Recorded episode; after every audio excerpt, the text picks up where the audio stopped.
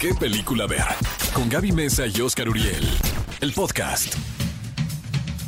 Cinéfilos, bienvenidos a ¿Qué película ver? Un programa de Cinépolis por XFM 104.9. Qué bueno que nos acompañan en este bonito sábado 15 de mayo. Ya pasó el Día de las Madres. Esperemos que lo hayan festejado pues con sus madres que tanto quieren. Y bueno, en este programa les vamos a contar todo lo que ha sucedido, lo relevante en el mundo del cine, del entretenimiento. Y para ello me acompaña como siempre mi querido Oscar Uriel. Amigos, antes que nada, hoy es quincena, Ah, entonces sí, estamos cierto. todos muy contentos, ¿verdad? Y es el Día del Maestro. Aprovecho este espacio para pedirle una disculpa a todos los profesores Híjole, a quienes les hice la vida imposible. Son varios, Varios. son varios, no, no, o sea, no puedo mencionarlos en este espacio. Perdón. Pero pues miren, con el paso de los años traté de ser un buen profesional. ¿Tenías un maestro favorito? En la primaria, en el kinder, así mi maestra de kinder. No, sobre todo les hice la vida imposible a los maestros jesuitas en la Iberoamericana. Bueno, pues estuve a nada que me sacaran de la universidad, pero les mando un fuerte abrazo. Luego son mis fans, güey, me mandan ¿Sí? mensajes, sí, sí, sí. Ven el tap, ¿no? Porque, son pues, tus muy porque son muy intelectuales, ¿no? Según ellos. Sí, tú. Oigan, y también cumplió 35 años Robert Pattinson. Qué maravilla es uno de, de, mis hombre. actores favoritos, fíjate. Ese es uno de los jóvenes, bueno, jóvenes 35 años, ¿no? Sí, oye, por Me Dios. parece de los más interesantes, incluso las todas esas películas de los vampiros y los hombres También. lobo. ah, bien, tampoco Tiene la- miradas así Tampoco la sufrí tanto, ¿no? Fulminantes. ¿Cuál, ¿Cuál dirías tú que es tu película favorita? Pues no, la de Claire de la de la de Claire Denis, la que hizo con Juliette Binoche, que está rarísima la película, pero creo que es muy interesante.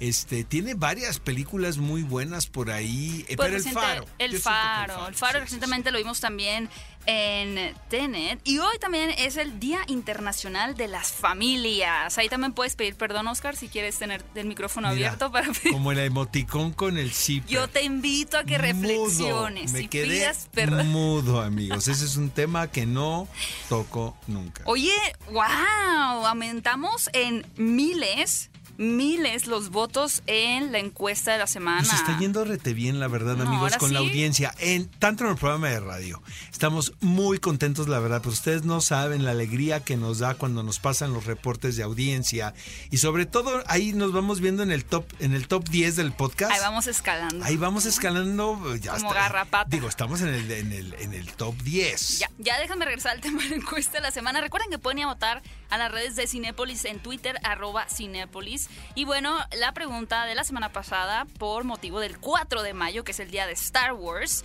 era ¿cuál de los personajes de la saga era su preferido? Pues tú y yo estuvimos en Darth Vader, Pues ¿no? sí, ganamos, sí. obvio. Pues fíjate que pensé que por lo menos Luke Skywalker podría dar pelea, pero sí le dieron una arrasada. terrible. Me aburro. Pero bueno, eh, cinéfilos, vayan a votar eh, más adelante por la encuesta que les vamos a compartir, porque queremos conocer sus gustos cinéfilos y que nos cuenten cuáles son sus películas, sus personajes favoritos. ¿Qué película ver? El podcast. Amigos, esto es ¿Qué película ver? Un programa de Cinépolis por XFM 104.9. Bueno, amigos, la noticia definitivamente es el boicot a los globos de oro. Vamos a serles bien honestos. Toda la vida, desde que hemos nacido nosotros, sabemos que es una organización muy particular, eh, que es muy corrupta, que se benefician entre ellos. Esto no es ninguna noticia, no es la de ocho columnas. La verdad, se ha manifestado la industria en contra de ellos, que siento hay más coraje acumulado y son más ganas de hundirlos que los motivos por lo que lo están haciendo. No estoy justificando nada, al contrario. Creo que todo se desató, bueno, obviamente por eh, sus categorías, porque no hay miembros de color dentro de, de la Porque dicen de ser organización. justo de nacionalidades que, que no Pero son. lo que sucede es que hace poco una ah, representante eh, del Hollywood Foreign Press australiana se fue, se fue a Sydney y como ella sintió que estaba muy lejos, porque aparte ella es gente muy bastante grande, ¿no? Entonces no piensan que las cosas se pueden viralizar. Y ella va a un programa eh, matutino y le preguntan que qué, piensa de estas acusaciones que se le hace a la organización con respecto a que son clasistas, racistas, que son gente interesada, que son muy corruptos, que reciben premios a cambio de nominaciones. Y ella dice que ella no ve, no ve mal lo que está sucediendo dentro de la organización, porque ellos lo que consideran es simplemente el talento, que no ven el color de piel. Pero lo dijo de una forma que sí sonaba racista. Ok. Y bueno, obviamente ninguna asociación de publicidad quiere estar cerca ahora de los globos de oro precisamente con estas acusaciones. Un presidente tiene incluso un señalamiento por parte de Brendan Fraser sexualmente. Y bueno, llegó a, a tal grado que Tom Cruise, seguramente que creo que fue lo que se, vi- se comenzó a viralizar, el hecho, por ejemplo, de que Tom Cruise en solidaridad regresara los tres globos de oro, que yo creo que ni se acordaba la verdad que los tenía. Pero ¿por qué se los dieron, lejos. no? Así de... Nah, y Tom. Cruise, Bueno, Jerry Maguire seguramente eh, tiene no sé si por por ahí. Ice Pero bueno, lo regresó así como amigos, no quiero tener nada que ver Los con tenía de ustedes". pisapapeles, ¿no? Ahí. Sí, yo siento que no se con post-its, ¿no? Y lo más grave de esto es que la cadena NBC ha declarado que ellos no van a transmitir los Globos de Oro el próximo año. Eh, cosa que me preocupa, ¿por qué? Porque pues, yo- son muy divertidos, la verdad. Yo casi no los veo, la verdad. Aprendo más de lo que tú me dices. Sí, es muy, son muy divertidos. Pero bueno, vamos a ver en qué espacio ellos consiguen un lugar para la transmisión. Y hablando de cancelados, también otra persona que dijo que ya no quería trabajar con, pues con un aliado y amigo que ha colaborado en muchos proyectos con él es el señor Seth Rogen, quien dice que ya no quiere o que ha llegado un- a, un- a su fin una relación laboral y posiblemente amistosa que tenía con James Franco. La verdad es que este personaje de James Franco, al igual un poquito tal vez que Shia LaBeouf, ya tiene un tiempo como en el, en el colectivo que se conoce de que son personas que han sido constantemente acusadas de tanto de, más que nada de acoso, ¿no? Por parte de diferentes eh, mujeres. Sí, es que es muy delicado el tema, la verdad, Gaby. Mira, ya cuando se repite, ¿no? Cuando esto ya es un patrón, entonces hay que preocuparse. También hay que considerar cómo está la relación entre Seth Rogen y James Franco, porque son incluso socios, ¿no? En muchas empresas. En muchas. Eh, en un principio a mí me llamaba mucho la atención, esto fue obviamente antes de las acusaciones, yo decía, ¿a qué hora tiene James Franco para dormir? Porque era, estaba estudiando en NYU, creo. Escribía libros, escribía guiones, producía, actuaba, estaba en todos lados. Eh, un tipo muy eh, hiperactivo. Y lo que desató esto fue la acusación que le hace una fan cuando lo va a ver al teatro, que al final del teatro, es- y esto es como una tradición, salen los actores y de repente pues tú estás esperando y te firman tu playbill, ¿no? Mucha gente lo hace. Y resulta que le toma, se toman una fotografía y él, pues es una fan, caray. O sea, finalmente pues te puedes portar muy buena onda, pero una cosa es portarse buena onda y otra decirle háblame al rato y nos vemos en el hotel, pues. Es o como, sea. sí, con lo de Vin Diesel, ¿te acuerdas? Con la entrevistadora brasileña que de repente empezó como a coquetearle demasiado en, en un junket y se, se viralizó también esa entrevista. De hecho, esa entrevista creo que ya tiene unos 4 o 5 años, pero hoy hubiera sido todavía tal vez más, más viral. la Y luego ya continuaron más acusaciones, Gaby, de gente que trabajó en películas con James Franco y decían que ah, había insinuaciones. Hay que tener mucho cuidado, la verdad, ¿no? Si no quieres que te acusen de, de ese tipo de, de situaciones, ¿no? Eh, obviamente, en un momento determinado, con la fama, el reconocimiento, pues crees que no te va a pasar nada. Habrá que ver cuáles son los motivos reales de esta separación de Seth Rogen y de James Franco. Oye, te cuento que eh, cuando la primera etapa de 24 por segundo hice cualquier cantidad de entrevistas, ¿no? Pero yo creo que del top 5 más populares que yo no me di cuenta, o sea, recuerdo perfectamente cuando hice la entrevista porque me dieron 5 minutos y son muchas Spice Girls. ¿Cuántas son? O sea, ¿cuántas? Mm, ¿cinco? Exacto. Entonces iba yo con la idea, la gente luego no entiende esto, pero vas planificando en tu cabeza cómo poderle dar su espacio a cada uno de los invitados si tienes cinco minutos, ¿no? Ese era mi Es casi terror. imposible. Es casi imposible. Se aportaron no bien. Lo que le sigue, de un encanto, la verdad. Yo me tocó cerca a, Vic- a- a Victoria Beckham. este, que olía muy rico. Se La te verdad quedó grabado que olía muy bien. Victoria Beckham. Olía delicioso. ¿La hiciste en Londres? La hice en Nueva York. En Nueva York. Exacto. Y llego a México, se transmite en aquel entonces la entrevista. Bueno, o sea, me paraban en la calle para preguntar. Tú eres el que entrevistó a las eres Spice el que Girls. entrevistaste a las Spice Girls. La verdad, jamás, jamás imaginé el impacto que iba, iba a tener la entrevista. Pues ahora parece que viene una película y te aseguro que va a ser un trancazo. La secuela de, de la primera película original. No, no. Yo creo que muchas personas sentimos que de pronto estos iconos populares ya no van a tener ningún regreso y mucho menos en la pantalla grande. Las Spice Girls, de hecho, tuvieron eh, un tour musical al cual Victoria Beckham no se unió porque ella está como más interesada de momento en su familia, en todo lo que tiene que ver con sus relaciones personales, no tanto en estar dando giras mundiales. Pero bueno, como dice Oscar, existe este rumor de tener una secuela de la película de 1997. ¿Tú crees que va a funcionar? Pero por supuesto que sí. ¿Cuántos años tienen las Spice Girls? ¿Como cuarenta y tantos? No lo sé. Siento que cuando uno de niño ve... No, nada más pregunto. Cuando uno de niño ve a estos personajes jóvenes que tienen tal vez hasta 17 años, tú los ves como señoras, ¿no? Pero no eran señoras. Seguramente que todavía están muy jóvenes, con mucho que dar, así que estaremos pendientes. Tienen 40 y- 47 años. 47. Mi favorita es Mel B, pero por mucho. Que ¿Es me tu tocó, favorita? Sí, me tocó verla en vivo en un montaje de Jesucristo Superestrella en, Órale. en Londres, que fue espectacular. Y sin duda una noticia bien peculiar es una revelación que el señor Stephen King, uno de los autores más adaptados a la pantalla grande, dio a conocer. Y se trata de una película que es un clásico, es una película que tal vez en las escuelas de cine, por ejemplo, es una constante referencia o para todas las, personas que empiezan a involucrarse con un cine pues un poquito más de autor, siempre esta película está presente. Sin embargo, Stephen King no la había visto. ¿Cuál es, Oscar, esta película? Pero te voy a decir, eh, perros de reserva. Perros de reserva Miren, de amigos, antes antes de que empiecen A mí me da las acusaciones, eh, el- de una manera muy personal no entiendo por qué no has visto Perros de Reserva. Para mí, esa película y Pulp Fiction son mis películas favoritas de Tarantino. Ahora, el señor Stephen King tiene todo el derecho de elegir qué ver o qué no ver, ¿no? Es- ¿Quiénes somos nosotros comparado con ese prolífico autor, verdad?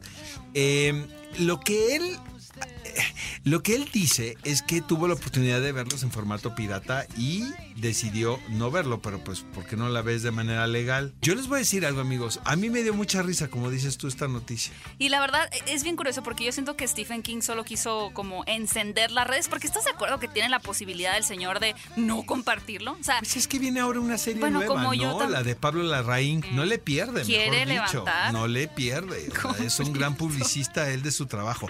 Oigan, va- vamos a la telenovela otra vez de Joss vamos, Whedon. Al vamos. Nosotros somos quienes mejor hemos cubierto esta telenovela. Esto sucedió en el capítulo anterior de la saga de Joss. Whedon.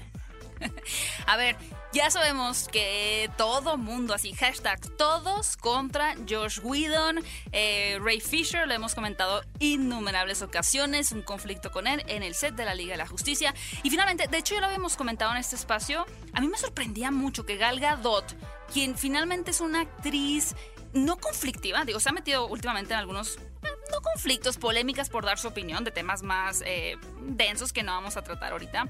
Pero quiero, creo que es una, una figura neutral en ese sentido. Y se me hacía raro Ya que no apostara tuit- por Ray. No, ya había puesto un Pero no tuit. había sido tan intensa. Eso es cierto. No es había cierto. dicho No había sí. sido tan clara. No había sido tan clara. Ya, eh, ella en poeta, ya sabes, puso Sí. una cosa así Es que como. siempre es como mujer maravilla, ¿no? como Entre que, puso pues, una cosa sí, como que sí estoy de acuerdo con él, eh, sí tiene razón, pero Y hay que mejorar los ambientes tóxicos. la justicia prevalecerá. ¿no? Exacto, sí. Pero que pues yo creo que la presionaron demasiado o no sé qué sucedió. Por cierto, amigos, eh, Ray Fisher todavía eh, concedió una entrevista a fondo, por si no nos ha quedado claro lo que ha sucedido con la saga de la Liga de la Justicia, que se publicó en la revista Empire, la cual se edita en Londres, pero pues todos podemos leerla en línea. Está muy interesante porque finalmente pues ahora ya sabes, la costumbre es que las noticias sean tres ¿no? Tres frases ahí nada más. Y aquí es un reportaje realmente a fondo de lo que sucedió. Pero bueno, Gal Gadot sale a dar esta declaración. Ya había dicho que antes eh, no la dejaba como aportar en el set, pero ahora dijo que, en palabras de Josh Whedon, le había dicho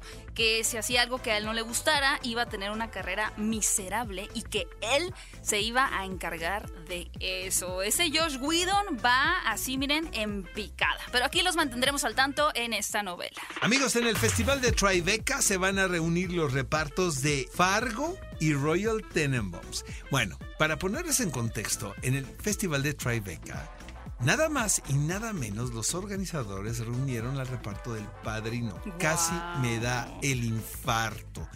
Lo vimos en línea todos porque creo que lo streamearon o no sé de qué manera lo vi. Eh, increíble. Increíble, increíble, porque es ver con el paso del tiempo qué sucede con estos personajes. Yo amo con locura los Royal Tenenbaums. O sea, cuando estoy deprimido, amigos, yo pongo el prólogo que es Hey Jude de los Beatles y que ves a los miembros de niños de los Tenenbaums, cada quien haciendo sus actividades respectivas. Y Gene Hackman como Dios Padre y Angelica Houston como la Virgen María. O sea, amo con locura esa película. Wow, está increíble esa noticia. Oigan, cinéfilos, pues ha llegado el momento de compartirles la nueva encuesta de la semana. Vayan a votar a las redes de Cinépolis, arroba Cinépolis en Twitter. Queremos que, que nos comenten también si no está en, en la lista de opciones su película favorita. Pues también déjenla en los comentarios. Por el estreno de Espiral, el juego del miedo continúa. ¿Cuál de estas sagas de terror es tu favorita? Las opciones son So, It el payaso, Viernes 13 o Halloween. Ahí les va la mía. Así. Puedo perder, pero yo soy fiel a mi ideología. Halloween. Viernes, ah, ok. Halloween. ¿Todas? No todas, digo, obviamente hay tropiezos, Gaby, es- tu pregunta fue de muy mala leche. Todas. Pero sí, por ejemplo, la 1 y la 2 de la original, la Ah, de John bueno, pero te Carpenter. gusta la- y la de las últimas, de las últimas del rebooting ahora con Jamie Lee Curtis. El reboot es fantástico. Ah, Entonces, ¿para qué me preguntas? Porque no? qué tal la ¿Y 3, la tú? 4 y la 5. Yo, pues sí, yo mm, mm, me voy a ir, la verdad es que me voy a ir por eh, So, porque están asquerosamente morbosas y voy a votar por esa. También sí, sus favoritas son Pesadilla en la calle del infierno, El Conjuro, Insidious y demás. Déjenlo en los comentarios la siguiente semana. Sábado también vamos a compartir los resultados. ¿Qué película ver? El podcast. Amigos, estamos de regreso. Esto es ¿Qué película ver? Un programa de Cinépolis por Exa FM 104.9. Amigos, si en los próximos días van a ir a Cinépolis, no olviden su tarjeta Club Cinépolis. De verdad, no la olviden. Recuerden que tienen muchísimos beneficios como el combo lunes, martes 2x1 y muchos más. Y si la perdieron, como a mí me sucede cada rato, no la encuentran o se les quedó con su ex, no se hagan. No se preocupen, que durante todo el mes de mayo pueden reponerla sin costo en cualquier Cinépolis. Ahorita me voy a ir a un cine, ¿eh, Pues eh, Gaby, pero ¿cómo va? Recuerden que por única vez en la historia, los puntos que tenían el año pasado no expiraron en diciembre. Así que no olviden su tarjeta Club Cinépolis en su próxima visita. Vamos a comentarles, vamos a platicar, esto se va a poner interesante, de los estrenos, las películas que ya pueden disfrutar desde el día de hoy. Recuerden que los estrenos ahora son los días jueves, no los viernes, no los miércoles. Los jueves llega películas nuevas a las salas de Cinépolis para que estén pendientes, chequen su cartelera. Y eh, esta semana realmente tenemos opciones muy variadas, súper variadas, comenzando con lo que sería la novena entrega de esta franquicia morbosa, terrorífica, que cuando vimos de niños dijimos, ¿cómo esto está pasando en la pantalla? Incluso me recuerdo cuando yo la vi de chica, la gente pensaba que era como una especie de, de documental. No sé por qué pensaban eso, ahora que lo veo en retrospectiva. Eso es me parece- Hermosillo. Eso pasa en Hermosillo, ¿eh? Como la bruja de Blair, pero diferente. Me refiero obviamente a la franquicia de So, el juego del miedo, que ahora llega con, con una propuesta que digamos sigue la misma línea, sin embargo se aparta un tanto para llevar eh, la historia a un terreno que ya no tiene como protagonista, por así decirlo, a Jigsaw, porque recordaremos que ese personaje ya murió, pero ahora hay otro personaje, otro discípulo también cometiendo estos actos delictivos. La película se llama Espiral, el juego del miedo continúa porque Yerma Mala nunca muere. Y es bien curioso porque esta película está ahora protagonizada por Chris Rock. Chris Rock, obviamente, muchas personas lo ubican por ser un comediante, vaya, porque en su carrera se ha destacado más por ello. Sin embargo, él cuenta que viendo las películas, él decía, es que yo siento que esto da para algo diferente, o sea, como para abordarlo desde una perspectiva distinta. Y en una boda, no sé por qué en una boda, pero se acerca a uno de los productores y le ofrece la propuesta de, oye, me interesaría hacer esta película eh, con, con, una óptica diferente y finalmente lo hacen. Lo que es interesante es que regresa el director que trajo la segunda entrega de So en 2005. Eh, que es Darren Lee Boseman y también pues el director tenía 27 años cuando dirigió la, la bueno su primer película de eso que es la segunda y ahora pues ahora tiene una visión completamente distinta de cómo traer terror a la audiencia. Así que si son fanáticos de la franquicia, no dejen de ver Espiral. Amigos, tuve la oportunidad de ver esta película titulada Aquellos que desean mi muerte. Qué título tan más sugestivo, la verdad. Este es uno. El otro motivo que me instó a ir al cine a verla la película es que es dirigida por Taylor Sheridan. Esta producción tiene como eh, protagonista nada más y nada menos que Angelina Jolie, quien ha tratado de mezclar las decisiones profesionales con su labor de madre, que supongo pues la tiene muy ocupada porque tiene muchísimos hijos, ¿no? Y pues cómo le haces para chambear y mantener y, este, y todo. Y aparte si Brad Pitt pues no suelta una lana, pues ella va a tener que mantener a toda la familia, ¿no? Pero aquí interpreta a un bombero, podemos decirlo, una guardabosques, ah. quien tiene un pasado muy tormentoso porque en algún momento eh, hubo tres vidas que ella lamenta no poder haber salvado y son tres niños y esto fue de un incendio. Eh, la película es una especie de cinta de acción con muchos elementos dramáticos, pero lo que yo la verdad estaba muy sorprendido era la cantidad de información que hay con respecto a los incendios, que es un problema por demás vigente, por demás actual, que en eh, nuestro gobierno hubo un recorte, por cierto, no en ese departamento, y, y son situaciones y, catástrofes que se viven muy comúnmente y que poco sabemos. De repente pensamos, ¿por qué se murió tanta fauna o por qué se perdieron tantas vidas? Siento que la película no tiene ese sentido de ser una eh, producción aleccionadora, al contrario, es una película de acción y de suspenso.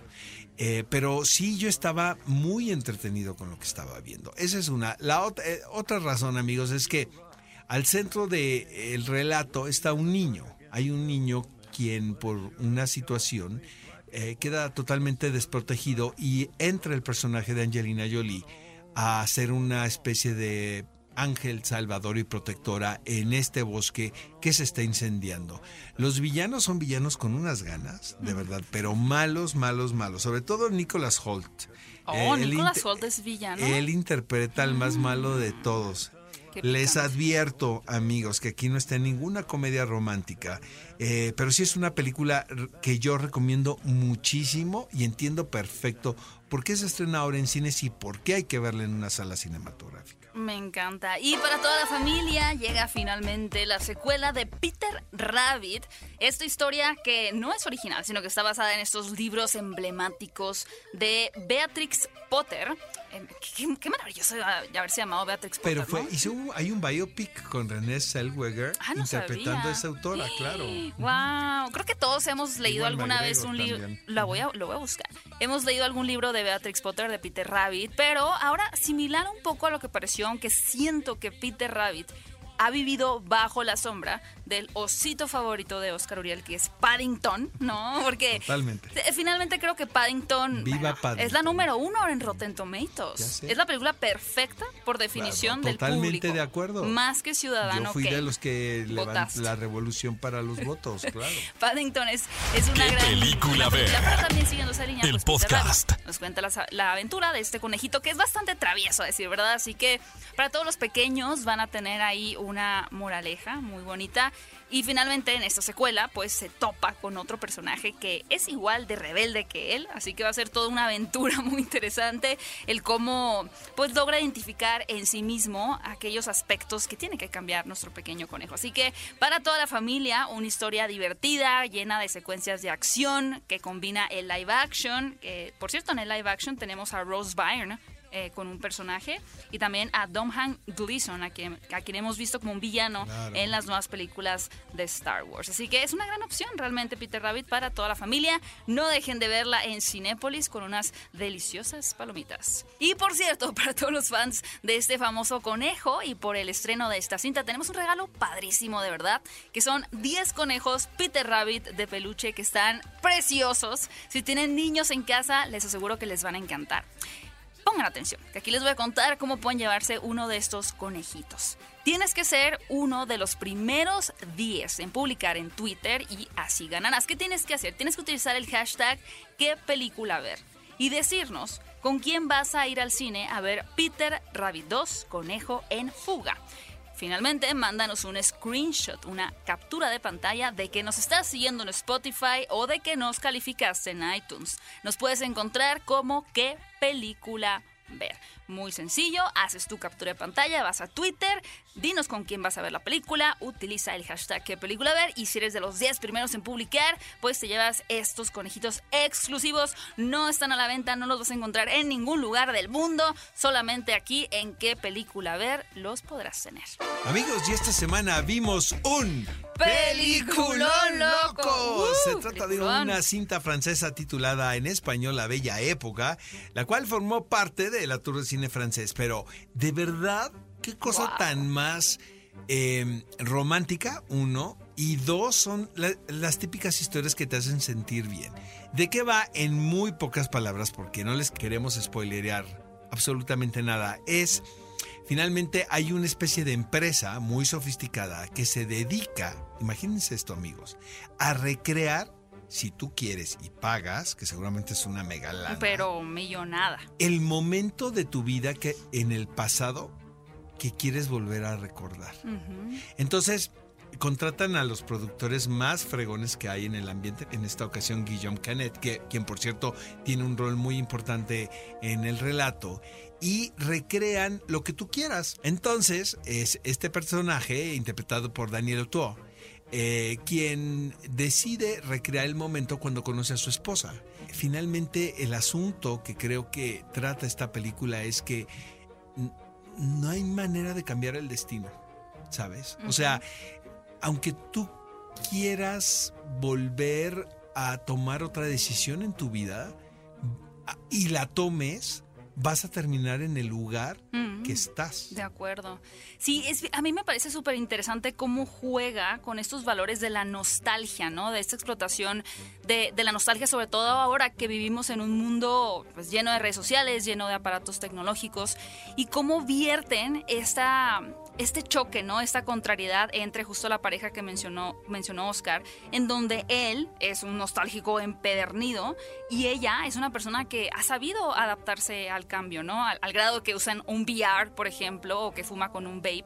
Eh, va a tener ella lee- misma... ¿Te acuerdas que ella eh, que en la noche te- se pone como Sí, un el- el visor VR, sí. y cambia, ¿no? Es que es Estas fantástica. imágenes para dormirse mientras él lee un libro de, pa- de papel, pues a la antigüita, Pero lo, ¿no? que- lo que es bien padre es que si bien a ella la puedes percibir como que este personaje que, que se adapta y que evoluciona, a lo largo de la película te vas a dar cuenta de que en realidad más que él, que es muy transparente en cuanto a lo que no le gusta, es ella quien tiene que enfrentar como ese duelo, ¿no? Que no ha sido como consciente de, de dónde está y de lo que realmente quiere, de qué, lo- qué la hace feliz Pues es, en realidad. es un acto de cursilería tremendo. Pero muy- muy Cuando bien ella se da cuenta de lo que él hizo, de lo que él invirtió y del tiempo que se tomó, pues obviamente vuelve a caer seducida bajo su encanto. es muy mara- porque maravillosa. Sí, la verdad es una el película que estuvo, estuvo en el Festival de Cannes y fue un exitazazo y en taquilla también.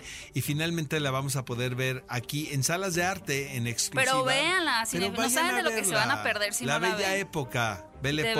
Bueno, y también les recordamos que está El exorcismo de Carmen Farías, una película de género mexicana protagonizada por Camila Sodi, quien demuestra con esta producción que es capaz de llevar, ahora sí, en el peso, ¿no? El peso sobre sus espaldas de una historia de suspenso y terror nacional. está yendo increíble. Eh, amigos, no se vayan porque a continuación les vamos a presentar una entrevista exclusiva con Luis Gerardo Méndez a propósito de otro éxito también en taquilla Medios Hermanos. ¿Qué película ver? El podcast. Los protagonistas, sus creadores, de la pantalla grande a tu radio. La entrevista en ¿Qué película ver? de Cinépolis en Exa FM. Mi queridísimo Luis Gerardo Méndez, muchísimas gracias por esta entrevista, querido amigo. Estamos en ¿Qué película ver? Y ya vi Medios Hermanos. Y te tengo que decir algo, me gustó muchísimo. Yo te quiero preguntar, los lazos familiares, querido amigo, son algo con lo que uno vive toda la vida prácticamente. Y me da la sensación, después de ver tu película, de que a lo mejor nunca estamos en paz con eso pero creo que hay que hacerle frente. ¿Estás de acuerdo? Sí, primero qué gusto verte. Te extraño mucho. Qué horror esta pandemia, pero bueno, me da gusto verte aunque sea en el Zoom. gracias, gracias por lo que nos dices de la película. Y sí, 100%. De, de ahí nace Medios Hermanos, de ahí nace Half Brothers, de, de una inquietud que teníamos Eduardo Cisneros, Jason Schumann y yo de hablar de las relaciones entre los hermanos y entre los medios hermanos, que era algo muy personal para mí y que sé que también es muy personal para ti. No, eh, porque yo qué lo dices? porque tienes un par por ahí, ¿no?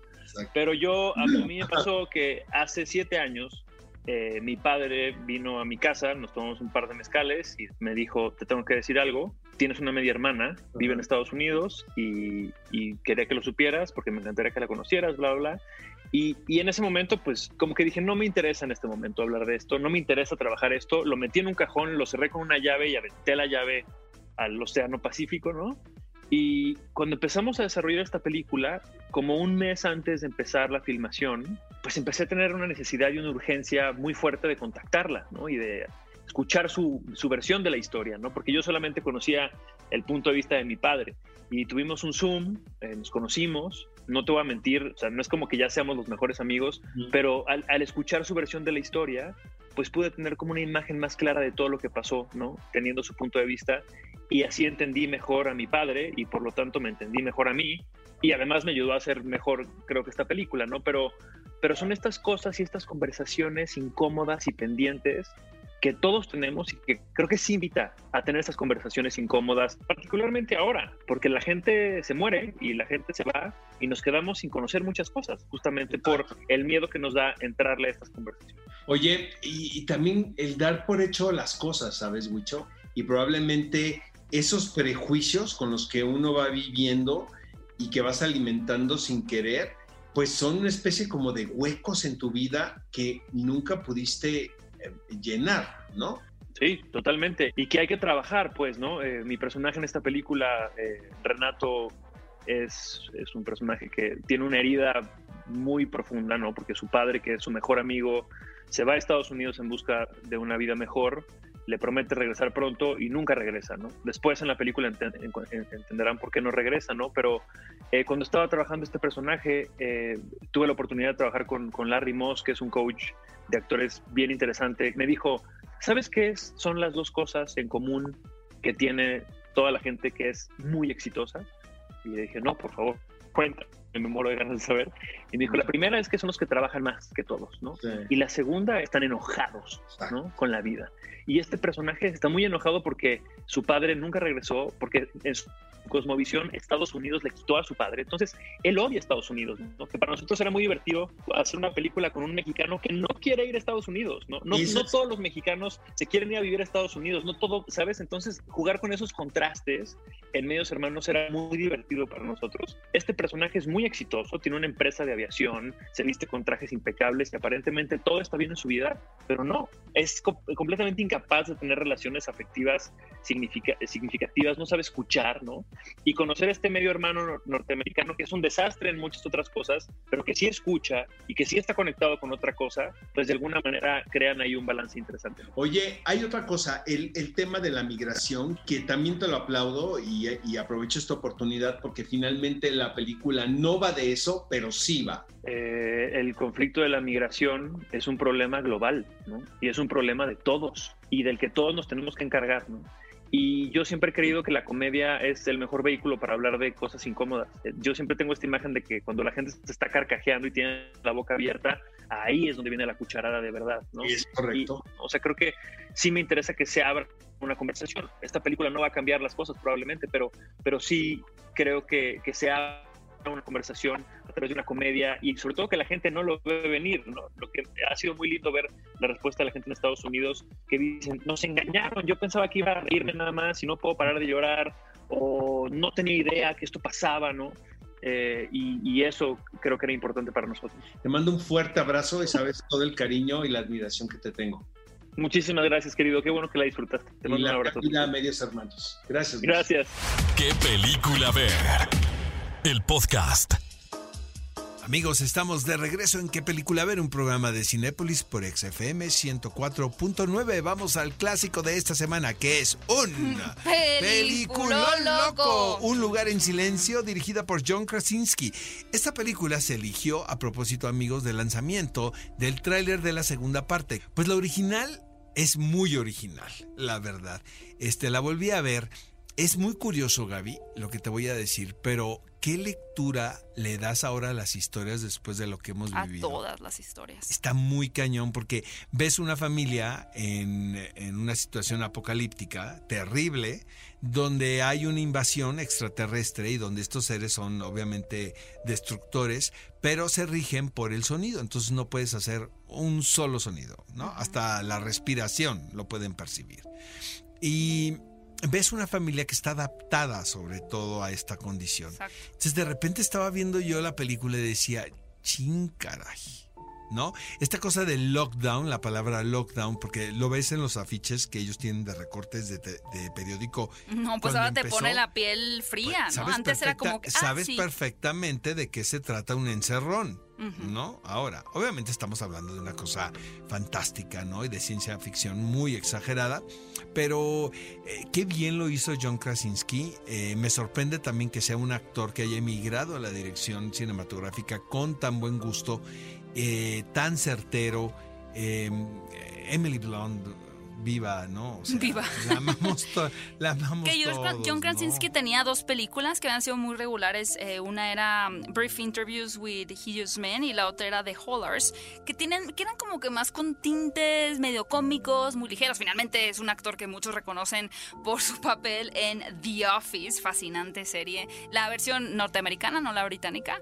Y, y sí sorprende creo que mucho a, a la crítica cuando se estrenó esta película pues eh, lo virtuoso que resultó ser para dirigir. Y no solo porque es una cinta de terror, luego las cintas de terror las consideran mucha gente como, como un género menor, pero esta película, como dices Oscar, eh, tiene muchos toques de originalidad, lo cual exige que la película, a partir de que los personajes no pueden hacer ruidos, pues le, le exige una narrativa distinta, ¿no? Y tener que explotar visualmente todos los espacios y todos los momentos para ir construyendo una atmósfera más terrorífica. ¿Sabes qué? Yo creo que aquí el valor de esta película tiene que ver con eh, la creación de los vínculos sentimentales entre los miembros de la familia. Ves a una hija quien se cree responsable de una tragedia que obviamente no podemos contarles, que es el prólogo básicamente de esta historia.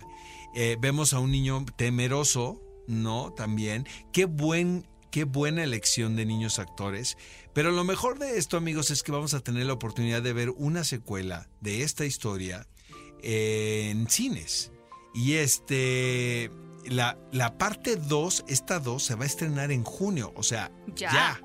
¿No? Tenemos que, tienen que volver a verla. Y la podemos ver en dónde, Gaby? Cinépolis Click. Ahí pueden encontrar todas las películas más maravillosas que se puedan imaginar. Tienen que calentar motores porque, como dice Oscar, hay una relectura, una resignificación de esta película a partir de lo que todos hemos atravesado en el mundo con esta pandemia. Así que no dejen de ver esta cinta, Un lugar en silencio en Cinépolis. Amigos, ya nos vamos. El tiempo se ha terminado. Nos escuchamos en la próxima edición del podcast de ¿Qué película ver? Un programa de Cinépolis.